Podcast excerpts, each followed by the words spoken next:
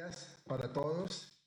Y antes de, de, iniciar esta enseñanza, quiero enviarles un agradecimiento a todos los que nos hicieron llegar, a mi esposa y a mí, eh, ese eh, saludo y ese mensaje, esa condolencia por la, por la muerte ayer repentina y accidental de, de Francisco, uno de los hermanos menores de, de mi esposa. Eh, sabemos que él está ahora con el Señor y, y eso pues es lo que amortigua el dolor que se puede sentir en una situación de estas. Pero bueno, eh, nosotros seguimos, la vida sigue y la palabra sigue también tomando eh, vida y vigor en cada uno de nosotros y en cada uno que nos está viendo el día de hoy. Eh, también quiero, antes de iniciar, yo quiero ver, estaba mirando aquí el set ahora y veo, aquí ustedes no lo pueden ver, pero tenemos dos cámaras, tenemos dos micrófonos, tenemos equipos, tenemos una mezcladora y quiero agradecer muy especialmente a Kike y a Richie que nos han facilitado toda esta cantidad de equipos para que esa transmisión sea eh, una transmisión excelente, que estemos mejorando cada vez y al trabajo que también está haciendo mi hijo Juan Carlos para organizar toda esta, esta tarea. Y sí, un aplauso, démosle un aplauso a ellos y porque también estamos hoy estrenando inclusive un programa que se instaló en la Mac para, para que sea mucha mejor toda la parte de, de transmisión, todo lo que es este video salga en mejor calidad. Entonces esperamos que, que se note la diferencia y el esfuerzo que se está haciendo. Muy bien. Em, hoy quiero compartirles algo y es que eh, estaba pensando en estos días que este es un tiempo para reflexionar, reflexionar acerca de nuestra vida actual y qué va a pasar después de que eh, pase esta pandemia. ¿Hacia dónde vamos nosotros? ¿Hacia dónde va tu vida? Y necesariamente esa respuesta va ligada también a la visión que tú tengas de tu vida de lo que tú esperas hacia adelante. O también puede ir ligada a algo que no es muy bueno, que es la falta de visión, que no nos deja ver un horizonte, porque muchas personas no tienen una visión y entonces no saben para dónde van y qué va a pasar después.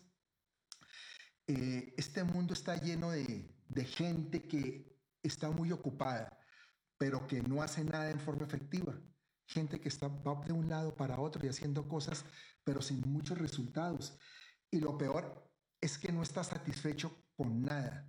Vemos tanta insatisfacción en la gente y sobre todo en los jóvenes. Me preocupa mucho la parte de los jóvenes porque eh, a veces los vemos como perdidos, como desubicados. Eh, esta semana pudimos apreciar aquí en la Ciudad de México el día lunes una desbandada terrible en varios partes del centro y de, bueno, de lo que era por la parte de reforma, donde se fueron una cantidad de jóvenes vándalos a saquear y a destrozar tiendas, almacenes, y sin ninguna autoridad que los estuviera controlando. Y me puse yo a pensar por qué esa reacción de ellos, porque la verdad, ¿qué protesta puede ser eso? ¿Se está protestando por algo? La verdad, eso no era protesta, eso era vandalismo. Y uno piensa, ¿Qué están pensando? ¿Qué visión tiene para de ellos o qué visión ellos tienen de su vida? ¿Para dónde va su vida? Y qué triste es que la vida vaya pasando sin avanzar para ningún lado, sin ningún destino. Y esa es la pregunta que yo te quiero hacer el día de hoy. ¿Hacia dónde va tu vida? ¿Hacia dónde está dirigiéndose? Eh, todo esto que estoy afirmando lo hago con base en, estadísticas y es preocupante que en los Estados Unidos, que ha sido un país que muchas personas lo han visto como el ideal de trabajo, eh, bajo lo que se conoce como el sueño americano, cerca del 50% de todos los trabajadores se sienten sobresaturados por la cantidad de horas que tienen que, que estar laborando. Y más dramático es que el 88%, un número bastante significativo, diga que tienen mucha dificultad en combinar el trabajo con la vida. Es decir, como que el trabajo es algo de la rutina, pero no es lo que le está dando vida. no lo está vivificando. Y en todas las áreas de trabajo el nivel de satisfacción ha caído considerablemente. Y eso sin saber que viene después de que pase esta crisis económica producto de la pandemia. No sabemos. Pues tenemos eh, ilusiones, tenemos eh, ciertas esperanzas, pero hay mucha gente que está perdida y no sabe qué va a pasar. Y eso causa mucha depresión y desmotivación. Las estadísticas en, Estados Unidos, pero también en, gran cantidad de países, lo que muestran es que hay una gran cantidad o un número grande de personas que están luchando con asuntos que tienen que ver con la satisfacción de su trabajo y de su vida. Y que es muy desalentador pues estar trabajando duramente y no llegar a recibir la satisfacción ni la realización alguna por, por el trabajo que está haciendo. Eso es muy desalentador. Yo no sé si te ha pasado, pero a veces sucede. Dice, oye, pero tanto que me esforcé, tanto que trabajé para esto y no vi el resultado. O, o, no vi la aceptación en las personas, o no vi un reconocimiento por la labor que yo hice. Y esto nos lleva a algunas preguntas que quiero que las eh, tengamos presentes, que nos cuestionemos hoy. La primera es, ¿y qué pasa con tu propia vida? ¿Qué está pasando? ¿En qué estás usando tu energía? ¿Cómo la estás usando? ¿Qué logros estás teniendo? Si revisas últimamente, ¿cuáles son tus logros en tu vida? ¿Sientes que tu trabajo es completamente compatible con tus habilidades y con tu personalidad? ¿Acaso has pensado en secreto que tú fuiste hecho para hacer algo importante en la vida, pero ni siquiera sabes lo que es? Yo creo que esto nos pasa mucho. A veces pensamos, yo creo que esto no es lo mío, yo nací para otras cosas, pero, pero no sé, no encuentro cuál es ese propósito. Y como le decía al principio, es un tiempo que tenemos que reflexionar, es una oportunidad que Dios nos está dando para pensar en hacia dónde vamos. Dios, eh, dice la Biblia, la palabra de Dios, en Efesios 2.10, porque somos hechura suya, creados en Cristo Jesús para buenas obras, las cuales Dios preparó de antemano para que anduviésemos en ellas. ¿Qué significa esto? Esto significa que Dios creó un propósito para cada uno de nosotros. Dice que las creó, que somos hechura suya y creados para buenas obras. En Cristo Jesús, para buenas obras. Unas obras que Dios ya había preparado de antemano. Entonces nos hizo un propósito a cada uno.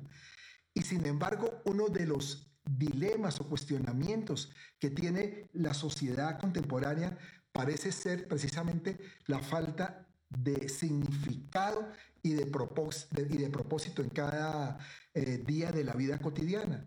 A veces la gente se levanta y ¿qué hago hoy? ¿Y qué voy a hacer hoy? ¿Y para qué voy a hacer esto? ¿Por, con qué, ¿Por qué razón voy a hacer esto o lo otro?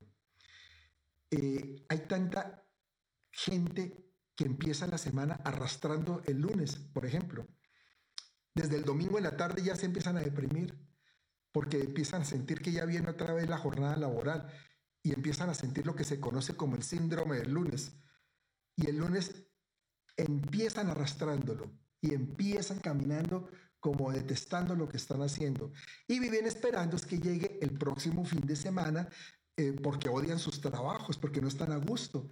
Y en cambio, si llega el fin de semana, de pronto pueden hacer eh, o, o, tener sus satisfacciones personales haciendo cosas que de pronto más le llaman la atención o cosas que su lugar de trabajo no les está ofreciendo. Otras personas, pues, aparentemente están contentas con la vida, con lo que están haciendo, pero sin falta de significado de lo que están experimentando.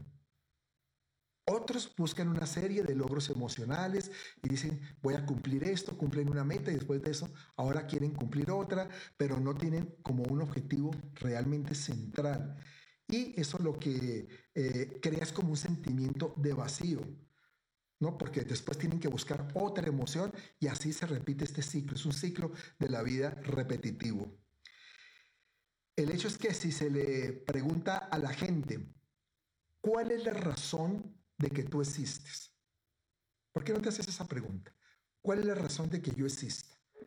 Porque a la gente se le puede preguntar eso. Y cuando se le pregunta, la mayoría no va a ser capaz de contestar. No saben. Y es porque no, no pueden explicar su propósito. No tienen visión para sus vidas. Y es un hecho que Dios hizo la vida para que tuviera un significado. Y cada uno de nosotros puede saber la razón de nuestra existencia y experimentar algo maravilloso a la luz de ese conocimiento. Cuando tú conoces que cuál es ese significado, cuál es ese propósito, tú empiezas a vivir una experiencia nueva y empiezas a, a tener revelación de parte de Dios hacia dónde tienes que dirigirte. Porque al fin de cuentas, fuimos dirigidos o fuimos diseñados para dirigirnos hacia un destino. Quiero repetirlo. Fuimos diseñados para dirigirnos hacia un destino. Tienes que tener claro eso. Tu vida tiene propósito. Dios te hizo para llegar a un punto, a un objetivo. El vivir sin, sin un sueño mm, es lo que igualmente nos hace ser pobres. La pobreza realmente está ahí. Y se, y se dice comúnmente que si tú no sabes hacia dónde te diriges, cualquier camino te puede llevar. Es decir, cualquier camino es bueno. Todo sirve. Como yo no sé para dónde voy, donde vaya es bueno, ¿no? Es conveniente. O lo peor es que si ni siquiera sabes cuándo has llegado y ya llegaste a tu punto, a tu meta, a tu supuesta meta, y ahí te quedaste y la verdad, eso es muy triste que, que vayan pasando los años de esta manera, envueltos en, en, una serie de rutinas que nos creamos y, y, nos, y no nos da ningún tipo de satisfacción. Yo te lo estoy diciendo porque yo sé que a veces ha pasado, pero lo más triste es que te esté pasando constantemente. Porque entonces hay que revolver muchas cosas en tu vida y pedirle a Dios que te revele ese propósito. Eh, porque el problema, al fin de cuentas, es no tener una visión de futuro. Y esto conlleva a otra, a otra consideración, que es la falta de esperanza. La falta de esperanza trae también resentimiento hacia el trabajo o incluso resentimiento hacia la familia, hacia tu propia familia, y a dejar de participar en diferentes actividades de la vida. Y fíjate algo que, hay gente que piensa que lo puede llenar con dinero y no es así. No importa cuánto dinero se tenga, porque en todo caso esa es una vida muy pobre, muy pobre, cuando hay una falta de esperanza. Por eso el ver más allá de las circunstancias actuales, eso trae esperanza para el futuro. Tú tienes que ver más allá de esta epidemia, de esta pandemia que, que está pasando, de esta crisis económica. Empecemos a mirar más allá a proyectarte más allá, porque eso es lo que va a traer, eh, a animarte, te va a traer esperanza. Y esas son las verdaderas riquezas. Y la Biblia nos anima con las palabras que, encontramos en Jeremías 29, 11, que es un versículo que conocemos muy bien y que dice eh, el Señor, porque yo sé los planes que tengo para vosotros, planes de bienestar y no de calamidad, para daros un futuro y qué? Una esperanza. El Señor te quiere dar esperanza. Hoy te está hablando para darte esa esperanza. Él quiere que tú la agarres, esa esperanza. No te quedes en lo rutinario, no te quedes, te quedes en la desmotivación. Tienes que tomar esa esperanza que te está dando Dios y que en su palabra nos lo está diciendo. Es el fin que tú esperas. El fin que tú esperas es el que Dios te quiere dar. Un fin con futuro, con esperanza. Y es que donde hay un sueño hay una esperanza. Y donde hay esperanza hay fe. Porque la esperanza trae, el esperar en algo, trae que tu fe se empiece a fortalecer también. Dijimos que, que la persona más pobre es la que no tiene un sueño o no tiene visión alguna. Pero esa es la más pobre. Pero ¿saben cuál es la más frustrada de todas? Es alguien que tiene un sueño o una visión, pero que no sabe cómo hacer para que ese sueño o esa visión se cumpla. Eso sí que frustra, que lo tiene aquí, lo lleva en su corazón, pero no sabe cómo llevarla a cabo, cómo ejecutarla. Cuando la gente siente que, solo está vagando a través de la vida y que está desperdiciando ese potencial que Dios le ha dado, eh, su desaliento puede eh, incluso derramarse hacia otras áreas eh, de, su, de su propia vida, incluyendo las relaciones que tiene, sus relaciones personales, sus relaciones familiares. esa frustración o ese deterioro de las relaciones hace que vengan incluso dolores adicionales. Por ejemplo, hay gente que se frustra tanto de no poder estar realizando sus sueños que termina eh, tan desanimado, tan desmotivado, que afecta a su familia y a su esposa o a su esposo, y eso a veces termina en, en un divorcio. Y todo por falta de, o por frustración de un sueño. Es increíble, pero eso está pasando, eso le pasa a mucha gente. Y es que es deprimente y frustrante el hecho de tener una idea en la mente durante años que aún no ha podido ser eh, llevada, a cabo, que, ah, llevada, llevada, llevada a cabo, que no ha podido ser ejecutada. Y a lo mejor en algún momento de tu vida tú comenzaste a caminar en esa visión, pero por alguna razón te saliste de ella, te desviaste o algo malo sucedió y terminaste abandonando ese propósito por cualquier circunstancia. O tal vez porque tu familia te dijo en algún momento, esto no va a ser posible, esto no se puede. ¿Cuántas veces no hemos escuchado eso? ¿Vas a hacer eso? ¿Estás pensando eso? Eso no se puede. Lo cierto de todo esto es que nunca vamos a estar satisfechos viviendo de esta manera. Eso no, es lo, eso no es lo que Dios quiere. Eso no es lo que Dios quiere para tu vida. Fuimos diseñados por Dios no para, para mezclarnos con todos, sino para destacarnos en medio de todos. ¿Sabías? Tú no eres uno más. Tú tienes un sello, un sello propio. tú no eres ese más, sino alguien que hace algo más. Por ejemplo, pensemos en las miles de variedades de flores que existen en, en la tierra. Son muchas muchas flores, pero cada una es única en su especie. No encuentres dos especies idénticamente iguales. O lo mismo sucede con los árboles. Cada, cada uno tiene algo diferente. Y es porque hay una razón en todo eso, que la singularidad, el ser singular, es parte de la creación de Dios. Dios lo creó así, a todos nos creó de una manera singular, con un sello propio en el ser humano, en el ser humano somos iguales que, que comentaba en las flores o los árboles. Tenemos nuestras particularidades cada uno. Y Dios no quiere que ninguna persona por eso se pierda en medio de los demás. Porque no somos una persona más. Y si alguien te hace sentir así, de esa forma, yo te recomiendo algo. Ve al espejo, párate frente al espejo y dile a ese espejo, no, tú eres alguien completamente original. Eso es una buena terapia. Muchachos, ¿lo han hecho? No. Hágalo. Diga, cuando se sientan que, están como frustrados, digan, no, no puede ser. Yo sé que tengo un plan, yo tengo un propósito, te paras en el espejo, te señalas y dice, tú eres alguien completamente original. Eres una persona única, eres una persona irreemplazable. Y así como los metales preciosos que, toca excavar, porque toca a veces excavar fuerte para, para encontrarlos, también tú tienes que escarbar muy profundo para poder encontrar todo el valor que hay dentro de ti. Y a veces nos toca. Es que no es fácil. No creas que es fácil ver el valor en nosotros.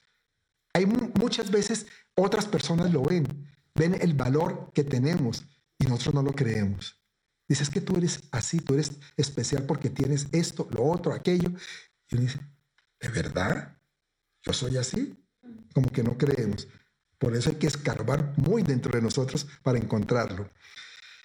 Y Dios no solo creó a cada persona en la tierra con un diseño diferente, sino que Él también colocó a cada persona con una visión única. ¿Tú sabías eso? Que tú tienes también una visión única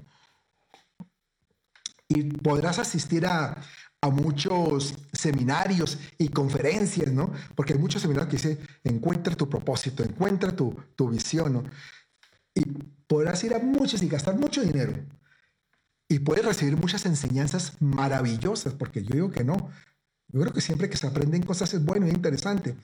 Pero te digo algo, nadie, excepto Dios, te puede dar la idea para lo cual nacimos al fin de cuentas, Él fue el que nos hizo, ¿no? Él fue el que nos creó. ¿Quién más puede dar, dar una idea de nosotros sino Dios? ¿Y para qué fuimos creados? Tal vez para ti tu visión ya sea muy clara, y eso está bien, qué bueno. O tal vez se encuentra todavía enterrada en algún lugar de lo profundo de tu corazón, esperando para ser mm, descubierta. Pero el, el hecho de poder llegar a realizar este sueño eso es lo que va a dar significado a tu vida. Cuando tú lo realizas, cuando tú lo encuentras y empiezas a caminar en él, eso te va a dar la satisfacción que todos estamos buscando. En otras palabras, la verdadera esencia o la verdadera sustancia de la vida consiste en que tú encuentres el propósito de Dios y que lo cumplas. Pero el, el punto es que tú le creas a Dios, porque de pronto lo encuentras, Dios te lo, te lo revela y tú no le crees. Eso es otro problema. Pero esa es la verdadera esencia, que tú lo, lo encuentres con Dios y le creas a Dios. Al fin de cuentas, ¿qué quiere el Señor para ti? Lo mejor para tu vida. Él quiere lo mejor para la vida nuestra. Y lo dice la palabra. Tercera de Juan 1.2 dice, Amado, yo deseo que tú seas prosperado en todas las cosas y que tengas salud, así como prospera tu alma en todas las cosas. Dios no quiere prosperarte solamente financieramente. Dios no quiere prosperarte a otros solamente en salud. Dios no quiere prosperarte en, en, cosas que estés desarrollando, en logros profesionales. No, Dios quiere prosperarte en todas las cosas de tu vida. Ese es un propósito de Dios. Pero también quiere Él que encuentres ese propósito que Él puso en ti. Jesús, por ejemplo, tenía muy claro su propósito. Dice Juan 8:37, para esto yo he nacido y para esto he venido al mundo, para dar testimonio de la verdad. Ahí Jesús está hablando de su propósito, para qué había venido. Mm. Es increíble, pero mucha gente a veces se confunde en ese propósito de Jesús. lo que pasa es que todo está encerrado en algo. Y yo digo que ese algo es la vida, la vida. Y aquí dice, yo he venido al mundo para dar testimonio de la verdad. Y la verdad es Él, es Cristo. Y, la, y, también otra verdad es que Él es la vida. Y todo, porque la gente puede decir, no, Él vino para, para morir en una cruz para salvarnos. Bueno, sí, fue parte de lo que hizo. Pero el propósito era llevarte a, conocer, un conocimiento de la verdad, de quién era el Padre, a revelártelo, a cómo, era a cómo era la forma en que tú ibas a ser salvo, la única manera de llegar a la salvación. ¿Qué tenías tú que hacer en esta vida? ¿Cómo caminar en este mundo? ¿Cómo mover el reino de los cielos? ¿Cómo conocerlo? ¿Cómo bajarlo a la tierra? ¿Cómo bajar el poder sobrenatural de Dios? Todo era hacia la vida hacia la vida. Y él tenía muy claro su propósito, que era transmitir todo esto y dar ese testimonio de lo que es Dios. Por eso tú tienes que tener una clara razón para tu vida. Y como Jesús la tuvo, así como Jesús la tuvo, y entender que, que tú fuiste creado para llevar a cabo algo específico que nadie más puede hacer. ¿Te parece complicado eso? ¿Te parece que, que, uno puede decir, eso no es para mí? Porque seguramente algunos lo están diciendo. Algo que nadie más, que yo vaya a hacer algo que nadie más haya hecho. Claro que sí. Tú eres original, recuerda. Eres original. Fuiste creado para algo especial. Miren, la Biblia es un gran libro para registrar historia de, de seres humanos que hicieron cosas pequeñas, pero que el mundo no puede olvidar. Es que ese es el punto, porque a veces pensamos que el propósito es hacer mm, unas cosas grandísimas y de pronto el propósito tiene que ser llegar a ser presidente de la nación. Bueno, ese puede ser el propósito para alguno, pero no para la mayoría. Cada uno tiene otro un propósito distinto. Y en la Biblia, como les digo, se narran diferentes historias de personas que cumplieron su propósito de manera, algunos muy significante aparentemente y otros muy pequeño, cosas muy pequeñas, pero que trascendieron. Por ejemplo, una de ellas es Rahab.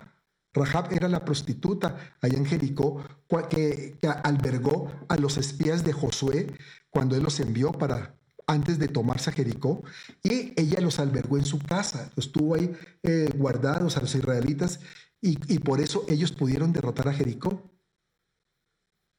Y tal vez ese fue el propósito para ella, porque con ese hecho quedó registrada en la palabra de Dios para siempre, para la eternidad.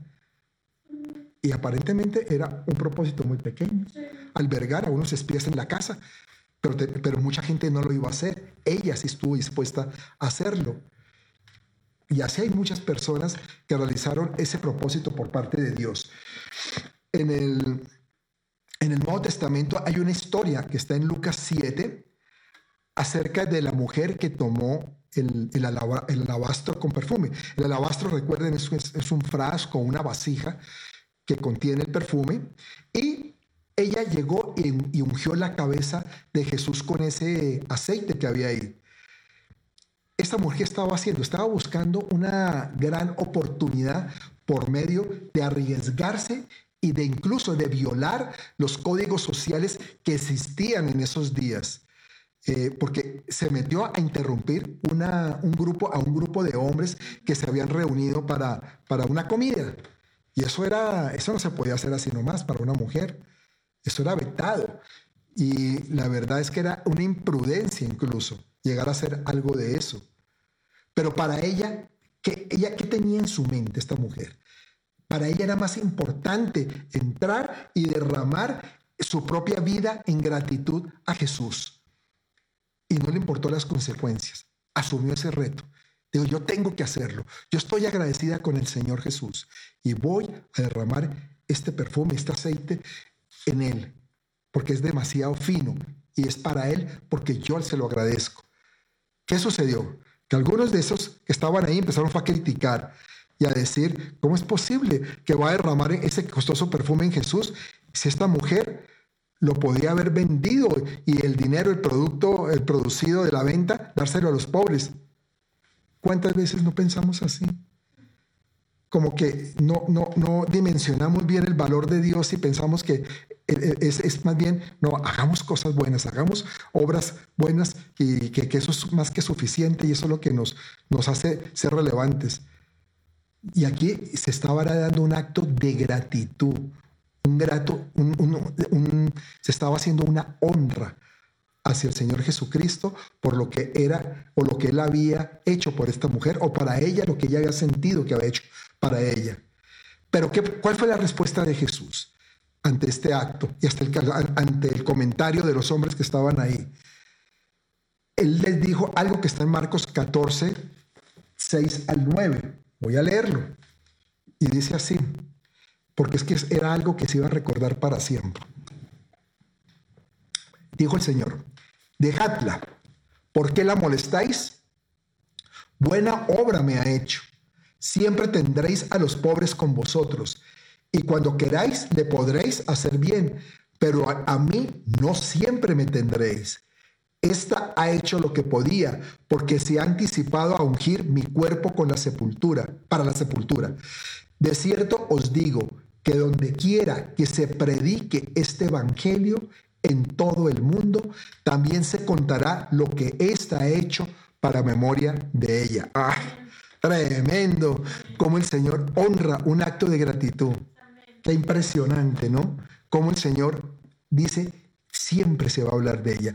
En cualquier rincón del mundo donde se predique el Evangelio, se va a hablar de este acto. Y era algo muy significante, aparentemente, pero esta mujer estaba cumpliendo un propósito, un propósito de Dios que quedaba también registrado para la eternidad lo que era la honra hacia su Hijo Jesús y el agradecimiento. Y por eso es que tú tienes que ser agradecido con Jesús. Tú tienes que honrarlo. Tú tienes que agradecerle cada día por tu vida, por todo lo que Él hace. Nosotros le agradecíamos ayer al Señor Jesús por la vida de mi cuñado que falleció, pero le agradecíamos a pesar de que tuvo muchos altibajos en su vida, pero le agradecemos porque fue una persona también de un corazón hermoso y una persona muy, muy cariñosa con todos. Entonces uno tiene que agradecerle a Dios por eso, porque eso no lo podemos dar por hecho. Eso es porque Dios lo propuso y lo quiso hacer así. También es importante darle a la vida un sentido de destino. Y con esto mm, me estoy refiriendo a que por ejemplo, si tú tienes un trabajo, tú tienes que proyectarte hacia algo mejor, no quedarte simplemente donde estás, porque ya tengo trabajo y me conformo con esto. A ver, te pongo un ejemplo. Si tú eres un auxiliar administrativo en una empresa, pues tú deberías eh, empezar a mirar qué debo hacer para ascender y para ser, en lugar del auxiliar, el administrador o el gerente. ¿Qué tengo que, saber? ¿Tengo que estudiar algo? ¿Tengo que terminar mis estudios? ¿Tengo que aprender de ciertas áreas de ese trabajo para empezarme a capacitar? Eso te tiene que mover, porque tú no te puedes quedar ahí, tú tienes que aspirar siempre a algo más. Ver qué se necesita para subir un escalón, una posición. Y luego estar ahí, de pronto hay más todavía y tú puedes seguir hacia adelante, porque eso te mantiene vivo, te mantiene motivado y tienes que prepararte para hacerlo bien. No estar conforme solamente con lo que has hecho hasta ahora o con, el hecho de que al fin de cuentas tengo un trabajo y con eso pues ya con esto me mantengo a flote y así pasar los años de tu vida, los años de tu vida. Yo personalmente, yo he tomado decisiones, yo digo que arrojadas, de pronto tuve o tomé decisiones arrojadas, varias, entre esas eh, decisiones como salirme de, una empresa donde estaba muy bien, eh, para, para, por, también por un, por un progreso, por estar en una escala más alto, por esperar más, más en la búsqueda de lo que eh, Dios tenía para mí. Y de pronto tomé decisiones equivocadas, es cierto, porque todo lleva un riesgo. Pero qué bueno que uno tomó riesgos, porque eso también lo llevó a ir hacia otras etapas que Dios tenía para, para la vida eh, de cada uno. En mi caso, Dios me tuvo que sacar de ahí, me llevó a otra, a, otra, a otra etapa de mi vida y luego me llevó a Estados Unidos, otra decisión bien difícil de tomar, de salir del país a prácticamente aventurar. Pero el propósito era conocerlo a Él, conocer que Él era real en mi vida, recibirlo, recibir a Jesús en mi corazón. Había un plan y un plan que más adelante se iba a desarrollar para llevar este mensaje. Un plan que contenía ese, ese otro propósito, que era restaurar, trabajar en restaurar vidas. es un propósito de Dios para mí, para mi esposa, la restauración. Hoy lo tenemos claro. De pronto cuando estaban sucediendo estos, estos cambios no lo teníamos claro. Pero sabíamos que algo había, que algo había y que tenía que pasar. Y fue pasando pero tuvimos que tomar decisiones, decisiones fuertes. No fue fácil tomar la decisión de decir, nos vamos para México, después de haber regresado a Colombia. Y sin embargo lo hicimos. Dijimos, nos vamos, porque Dios quiere que lo hagamos. Empezamos a caminar hacia nuestro destino. ¿Con golpes? Sí. Es que el paso por los desiertos nunca es fácil, pero va uno hacia lo que Dios quiere. Y eso es lo importante. Entonces, lo que quiero decirte es que cada trabajo te debe colocar a ti en una posición hacia una meta que es mucho mayor que ese presente que tú estás viviendo. Tú no te puedes quedar ahí. Tú tienes que realizar tu visión. Necesitamos ser como, como los apóstoles. Los apóstoles fueron conocidos por sus hechos, no solo por sus palabras. O porque no hay un libro que diga palabras de los apóstoles, ¿verdad? No, hay un libro que dice Hechos de los Apóstoles, porque fueron conocidos por lo que ellos hicieron, porque ellos entendieron que tenían un destino y se ocuparon trabajando en ese, en ese, hacia ese destino. Ellos cambiaron sistemas, transformaron el mundo. Y la gente decía de ellos algo que nos narra Hechos, precisamente 17.6. Decía, estos que trastornan el mundo entero también han venido acá. ¿Cómo, ¿Cómo, te dice la gente a ti? ¿Cómo te lo dice? Te dice, este tal, fulanito, sultanito, que sea, que está trastornando el mundo, está viniendo a mi vida. Tú debes ser, debes ser conocido por tu visión. Tu visión es lo que te tiene que dar a conocer, es lo que te da relevancia en esta vida. Yo considero que, que hay tres tipos de personas en el mundo. Alguna vez comenté algo de esto. hay tres tipos de personas en el mundo. En primer lugar, están aquellos que parecen no darse cuenta o estar conscientes de las cosas que suceden a su alrededor. Pasan las cosas y es como si nada. Uh, se cayó por allá un avión. O que la economía se está deteriorando, que eh, va a haber una deflación del 7%, del 8%. Ah, ¿y eso cómo se come? No tienen ni idea. Y así viven pasando día tras día. No están conscientes de, que, de lo que está sucediendo a su lado. Hay un segundo grupo que son aquellos que preguntan, ¿qué es lo que, qué es lo que está pasando? ¿Qué fue lo que sucedió? Pero se quedan ahí. Se enteran, pero no hacen nada. Y, un tercer, y en, en tercer lugar están aquellos que hacen que las cosas sucedan, que hacen que las cosas pasen. Y es llamativo ver que la mayoría de las personas eh, tienen interés en su destino, ¿no? La mayoría de las personas dicen, no, yo sí quiero saber para, qué va a pasar conmigo. Yo sí tengo interés. Y por eso es que se van y consultan a divinos y cosas de esas, para ver qué le, qué le depara el destino. Pero el problema es que no tienen ninguna pasión o ningún impulso que los lleve a realizarlo. Y muchos no creen que los sueños que Dios de los sueños que Dios ha puesto en sus corazones. ¿De qué sirve que te digan, sabes que vas a ser millonario? Si no tienen ni idea de cómo producir un millón de pesos, no sabes ni cómo conseguirlo. O pensarás que de pronto, ¿será que voy a robar un banco? Y eso me va a hacer millonario. Ese será tu destino. No creo que Dios te haya hecho para robar un banco. Ten la seguridad que no. Eso es el propósito que quiere colocarte el enemigo y te lo mete en la mente a veces, ese tipo de cosas. ¿Por qué no tranzas? ¿Por qué no haces un, soborno? ¿Por qué no haces tal cosa? Y, dice, claro, es que eso es lo que yo tengo que hacer para, para obtener eh, lo que me dijeron, la que la bruja me dijo que iba a ser millonario. ¿No? Eso no, de eso no se trata. Tú necesitas el impulso, la visión para lograr las metas que, que Dios ha puesto en ti. Yo te quiero decir algo que, y es que el hecho de encontrar algo en lo que tú puedas poner todo tu ser va a, llenar tu vida con una, con una nueva esperanza y con, y con propósito. Y eso es lo que te va a dar una razón de vivir cuando empiezas a llenarte de eso. Eso es lo que te va a dar esa razón, es motivo para vivir. Y cuando tú llegas a un punto que descubres tu visión, te vas, eso te va a llenar de energía, de pasión. A veces puede que estés cansado, pero descubres eso y ese es el motor que te empieza a jalar. Eclesiastés 9:10 en la primera parte dice lo siguiente, todo lo que te viniere a la mano para hacer, hazlo según tus fuerzas. Mm. Esta escritura expresa una verdad que la mayoría de la gente no alcanza a ver. Y es que tú llegas a realizar aquello por lo cual tú luchas.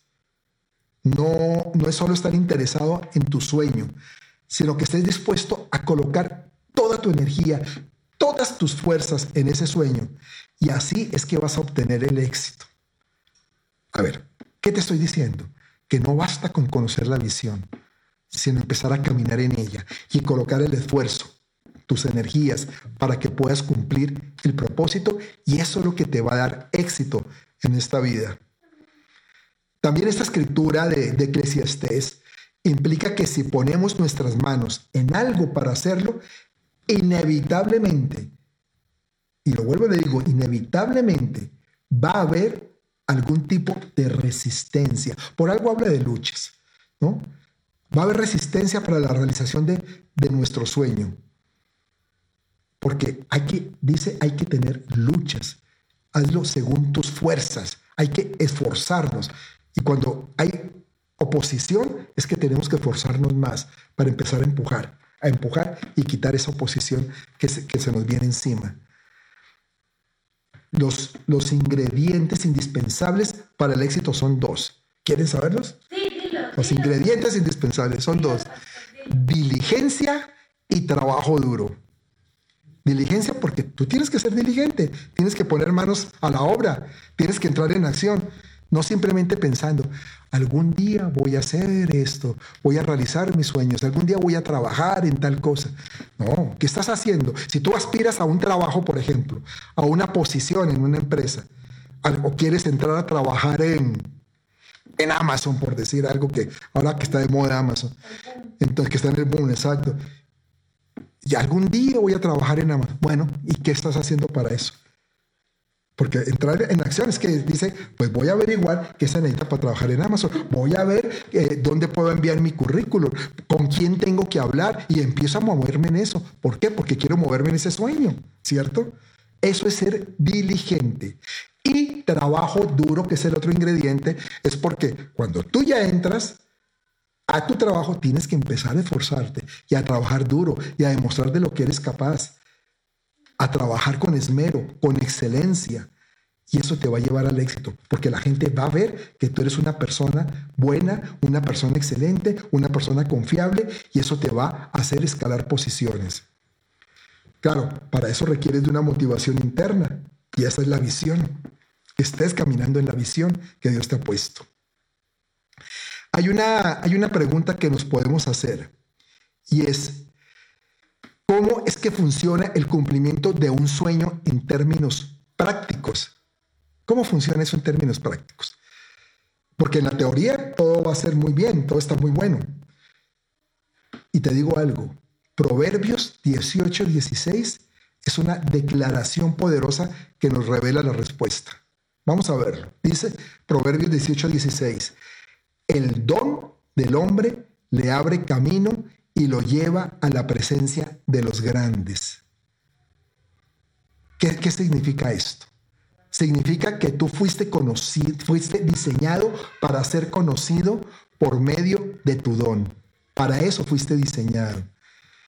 Y es que Dios ha puesto un don o un talento en cada persona que está destinada a estar en este mundo. Tú que me estás viendo no puedes decir, pero yo no tengo ningún don o ningún talento. A mí como que Dios me, me no me quiso, no me amó porque a mí no me dio nada. A mi hermano, a mi hermana o a mi tío a mi amigo, sí les dio esos dones. A mí, la verdad, yo no siento que tenga ningún don. Eso no es verdad. Eso es lo que el enemigo te ha metido en tu cabeza. Pero Dios a cada uno sí le dio un don o un talento. Recuerda que dijimos, somos únicos, únicos. Dios nos dio algo especial.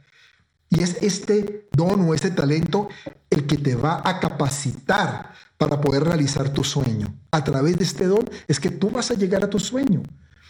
Y es el que va a también a abrirte camino en la vida y a encontrar ese propósito y ese contentamiento en lo que tú estás haciendo, en tu trabajo o en lo que vas a hacer.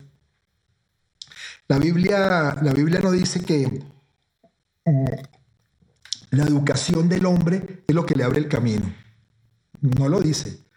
Sino lo que dice aquí, lo que acabamos de ver es el don.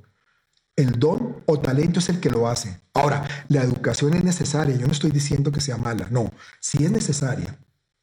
Pero no es la clave para el éxito.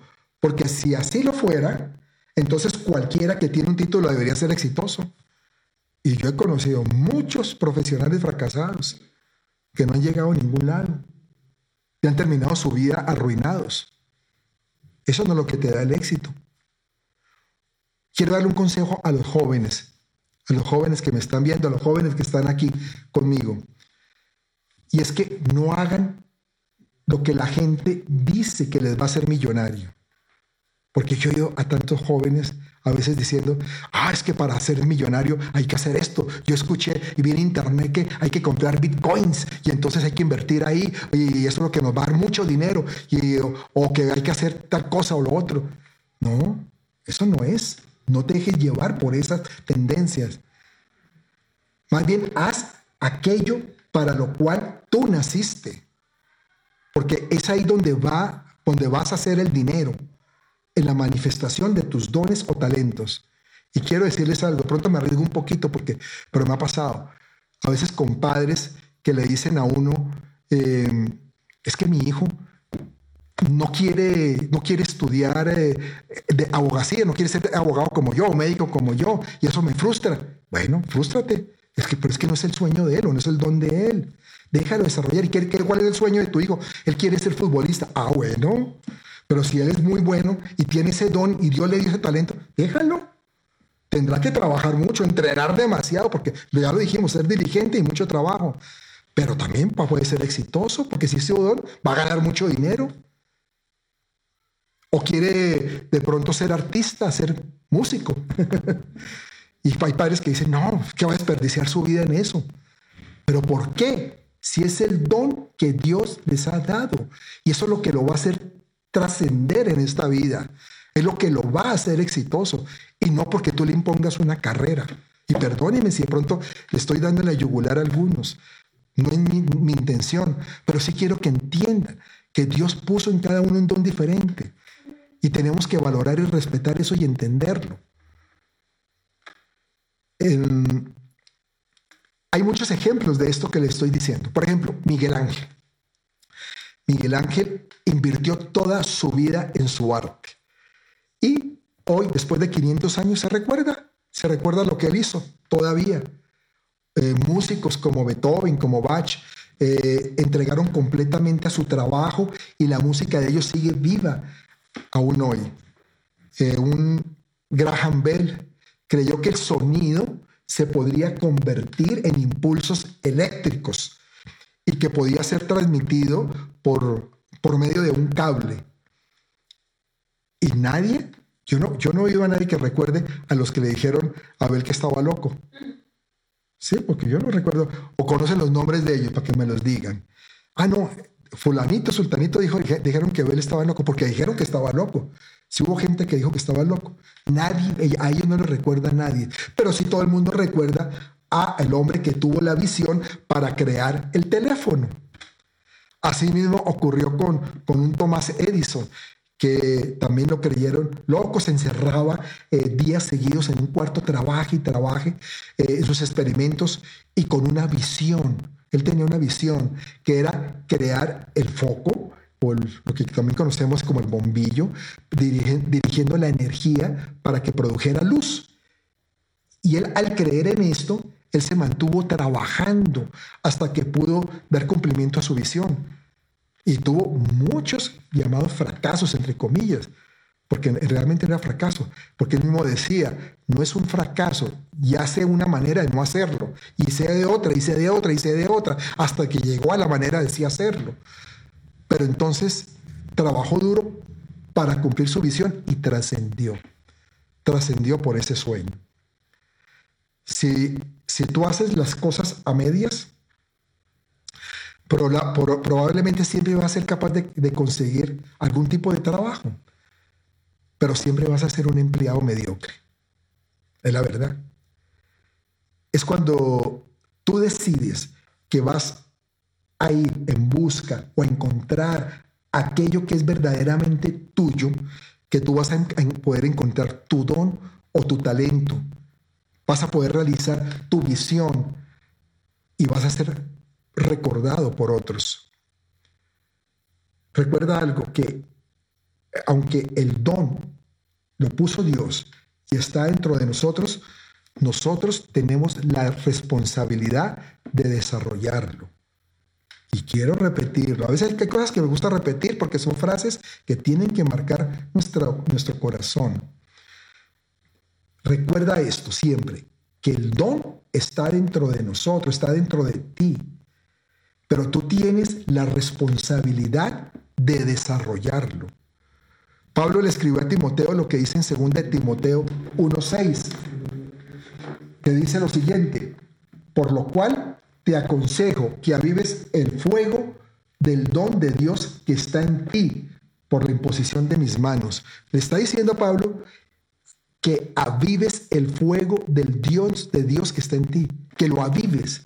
El don o el talento no es algo que aprendamos, no, sino algo que Dios nos da, algo que necesitamos descubrir y que necesitamos avivar. Y nadie, te lo digo, te los digo muchachos, nadie más puede avivar el don si no es tú. Nadie lo va a hacer por ti. Tú tienes que hacerlo por ti mismo. Solo tú. Como dice la canción, Only You. Solo tú. Como comentamos, eh, la educación no es lo que te va a hacer trascender, pero sí puede ayudarte a desarrollar tu don para que lo puedas usar al máximo. Eso sí, te va a ayudar, indudablemente. Tienes que prepararte también para que ese don fluya al máximo. Eh, entendamos esto, es que un don es como una, una piedra preciosa para quien la posee, para quien tiene ese don.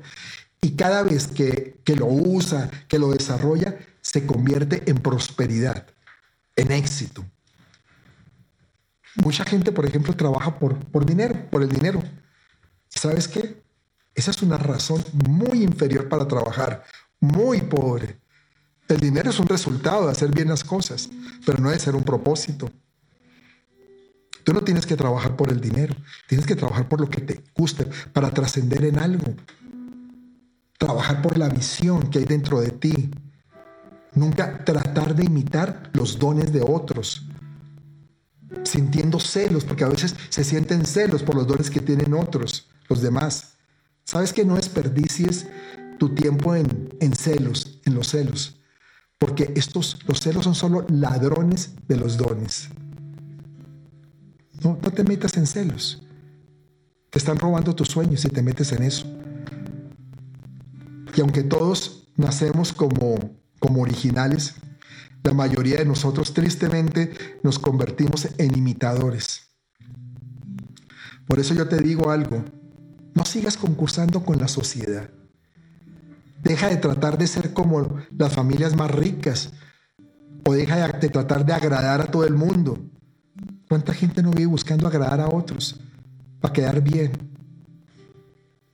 Más bien decide de una vez por todas de encontrar tu propio lugar a través de tu propio don o talento. Yo te, digo algo. Muchas personas tal vez piensen que, ya estén, piensen, mejor, que ya están muy viejos para usar su don. Y eso es una gran mentira. La misma Biblia eh, nos muestra que Dios eh, le dio a personas, o sea, les manifestó ese dones a, ella muy avanzadas, ya una edad que se puede considerar ya, ya está retirado hace tiempo. ¿Y qué hizo Dios? Los tomó y lo que hizo fue recargarlos y se convirtieron en algo notorio después de que ya pensaban que sus vidas estaban acabadas. Ese es el caso de Abraham y Sara, su mujer. Y es que tu don, tu don te va a dar energías, fuerzas y va a estar más sano comenzando a hablar acerca de vivir y no de morir. Qué triste que hay personas que ya llegan a cierta edad y hablan es de muerte y ya no de vida. Alguna vez conocí una, una persona, una mujer en una iglesia que estuve allá en Colombia y que me acuerdo que con mi esposa le preguntamos que cuál era su, su razón, su propósito. Y nos dijo eso, dijo, no, yo, mi propósito es que Dios me lleve cuando ya quiera. ¿Qué, ¿Cómo así? Ah, sí, yo, yo aquí creo que ya cumplí, no, ya era una mujer como de 45 años. Y decía, yo ya cumplí mi propósito, yo ya, yo, yo lo que quiero es que Dios se acuerde de mí. ¿Tú crees que ese es el propósito de Dios para la vida nuestra? ¿La muerte? Llevarnos, claro, un fin sí es llevarnos a la eternidad y que seamos salvos, pero ese no es el propósito para trascender. ¿Qué tal todos trascendiendo porque nos salvamos? Entonces morámonos, ya todo ya trascendimos, ya vámonos. No, el propósito es en esta vida, es todavía hacer cosas que Dios está diciendo, hazlo, hazlo porque te di el don, te di el talento y nunca vas a ser demasiado viejo para llevarlo a cabo. Y hay personas que son un ejemplo de eso. A mí me impresiona eh, Wayne Mayer, aquí en México, una persona de 97, 98 años creo que tiene ya él, y todavía cuando puede se levanta y va y predica. No va cuando se siente mal, pero vuelve y toma fuerzas y va y predica y lleva la palabra y ayuda y lleva mensajes, sigue apoyando iglesias. Eso es increíble, eso es mucho esfuerzo que Él hace para manifestar ese talento que Dios le dio. Si, si tú tienes un sueño o si quieres descubrir tu visión, debes recordar esto. Y es que Dios ama a los soñadores y a los visionarios. Él da visiones y no puedes olvidar que tú eres muy especial, que tú eres único, que tú eres irreemplazable y que no fuiste para ser hecho, no fuiste hecho como los otros, fuiste hecho diferente. Si tienes completamente clara tu visión y te, te aferras a ella, siempre vas a tener oportunidades para moverte en medio de las circunstancias que se estén viviendo y hacia el cumplimiento también de tu propósito. Quiero ir terminando. Y quiero decirles que, que es mi deseo que ustedes sean inspirados y motivados para pelear por sus sueños. Y que recuerden que hay que recuperar, hay que recuperar la pasión por cumplir ese objetivo. Si te has alicaído, si te has desmotivado, se puede, puedes recuperar la pasión por, con Cristo. Tú puedes recuperar esa pasión. Nuestro, nuestro éxito no va a depender del estado en que se encuentre la economía. Ah, no, es que a ti, no va a ser exitoso porque la economía está caída y yo era inversionista. No, no. Tu, tu éxito no depende de eso. Sobre todo saliendo de esta crisis que, que nos está haciendo el virus. Ni tampoco va a depender que de que la gente piense que lo podamos o no lo podamos hacer.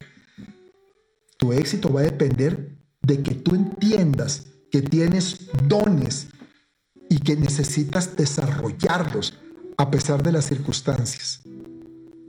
Pero todo va a partir de una decisión. Y esa decisión es, ¿sabe qué? Hoy decido ir en busca de mi sueño. Hoy decido partir hacia mi destino. Porque Dios nos ha dado el poder y la responsabilidad para realizar nuestra visión.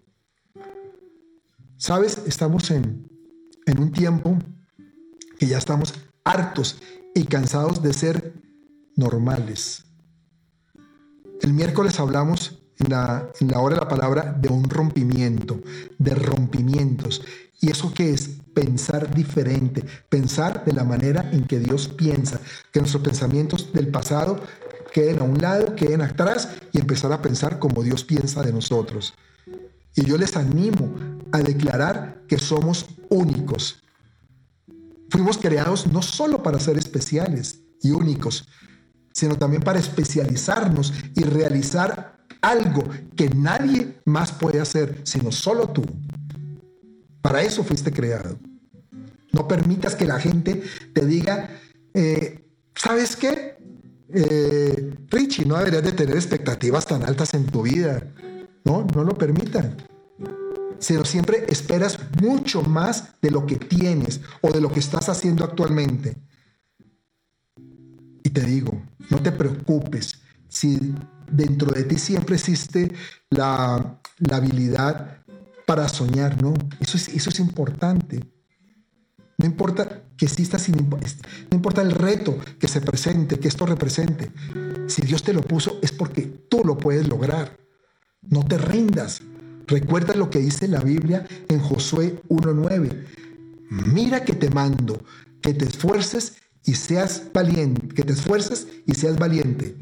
No temas ni desmayes, porque Jehová tu Dios estará contigo en donde quiera que vayas. Esfuérzate, sé valiente. Y si tú hoy estás conectado y has estado dudando, has estado pensando si realmente el mejor camino es Jesús. Has tenido temor que de pronto buscar a Jesús es meterte en una religión o comprometerte a cosas que no quisieras comprometerte. Yo te digo que eso no es lo que Dios quiere. Dios quiere darte una nueva vida, una vida con, el propósito que Él ya hizo para ti que, te, Él te quiere, quiere revelarte ese propósito que hizo cuando te puso en el vientre de tu madre. Pero parte de ese propósito, si me estás escuchando, es que tú tengas a Jesús en tu corazón. Y con eso la recompensa de la vida eterna, de que vayas más allá, de que no solamente lo que viviste en esta tierra fue lo que fue la vida, no, vas hacia una vida en la eternidad junto con Él. Pero para eso se necesita que tú lo recibas en tu corazón, que tú hagas esta oración. Y si lo quieres hacer en este momento, repite conmigo, amado Padre, en esta tarde yo quiero entregarte toda mi vida, todo mi ser, todo mi corazón. Hoy yo sé que te necesito. Yo sé que he estado deprimido, deprimida, he estado desmotivado, desmotivada, he estado ansioso tal vez por lo que pueda pasar. Pero he comprendido que mi esperanza realmente está en Cristo Jesús. Por eso hoy yo quiero recibirte Jesús en mi corazón, para que tú cambies el curso de mi vida. Y declaro que tú eres mi Señor y mi único Salvador. Y empiezo en este caminar contigo a partir de hoy hasta que yo me encuentre en tu presencia. En el nombre de Cristo Jesús. Amén. Amén. Y quiero ir con otra oración y ahí pues vamos a hacer una, adoración también. Pero quiero orar por esos sueños, por esos sueños que están ahí, que Dios te ha puesto, pero que han estado estancados, que han estado truncados, que han estado frustrados en ti, para que se aviven a partir de hoy, se aviven, que broten nuevamente, que salgan adelante y empieces a caminar en ellos. Amado Padre, Señor, yo te pido por cada persona que hoy está vinculada a esta transmisión, Señor, que nos está viendo, que ha oído este mensaje, un mensaje de esperanza, Señor, porque tenemos esperanza de que vamos a estar bien, que a pesar de que el mundo se está deteriorando, nosotros en Cristo estamos mejor cada día, estamos creciendo y estamos caminando hacia ese destino que tú has trazado para cada uno. Yo te pido, Señor, que estas personas que han tenido frustración, que han tenido temor en realizar su sueño, que han escuchado voces emisarios del enemigo para decirle, tú no puedes, hoy reconozcan que estaban equivocados y que te digan, perdónanos Señor, perdónanos por haber dejado a un lado la visión o el sueño que tú has puesto en nosotros. Perdónanos Señor por haber eh, deteriorado o haber ignorado el don, el talento que tú me has puesto. Perdóname, Señor, díselo ahí. Perdóname por no haber aprovechado ese don y ese talento para poder hacer cosas grandes que trasciendan en esta vida. Pero hoy quiero que tú avives, avives en mí, avives en mí ese don, ese sueño también, para que pueda empezar a caminar en el propósito divino y que pueda realizar aquellas cosas que nunca me imaginé que podía hacer, pero que siempre eh, pensé que no iban a ser factibles que yo las hiciera. Hoy hay un rompimiento, hay un rompimiento en tu vida. Y Señor, yo te pido que aquellas personas que han tenido corazas, que han creado eh, algunos eh, pensamientos que no son acordes a los tuyos, hoy se derrumben en el nombre de Jesús. Caen esas murallas, caen los muros de Jericó y se levanta es la torre tuya, Señor. La torre fuerte, Señor, que nos lleva a construir nuestros sueños y a caminar en ellos para la gloria y la honra de nuestro Señor Jesucristo. Gracias, Dios. Amén.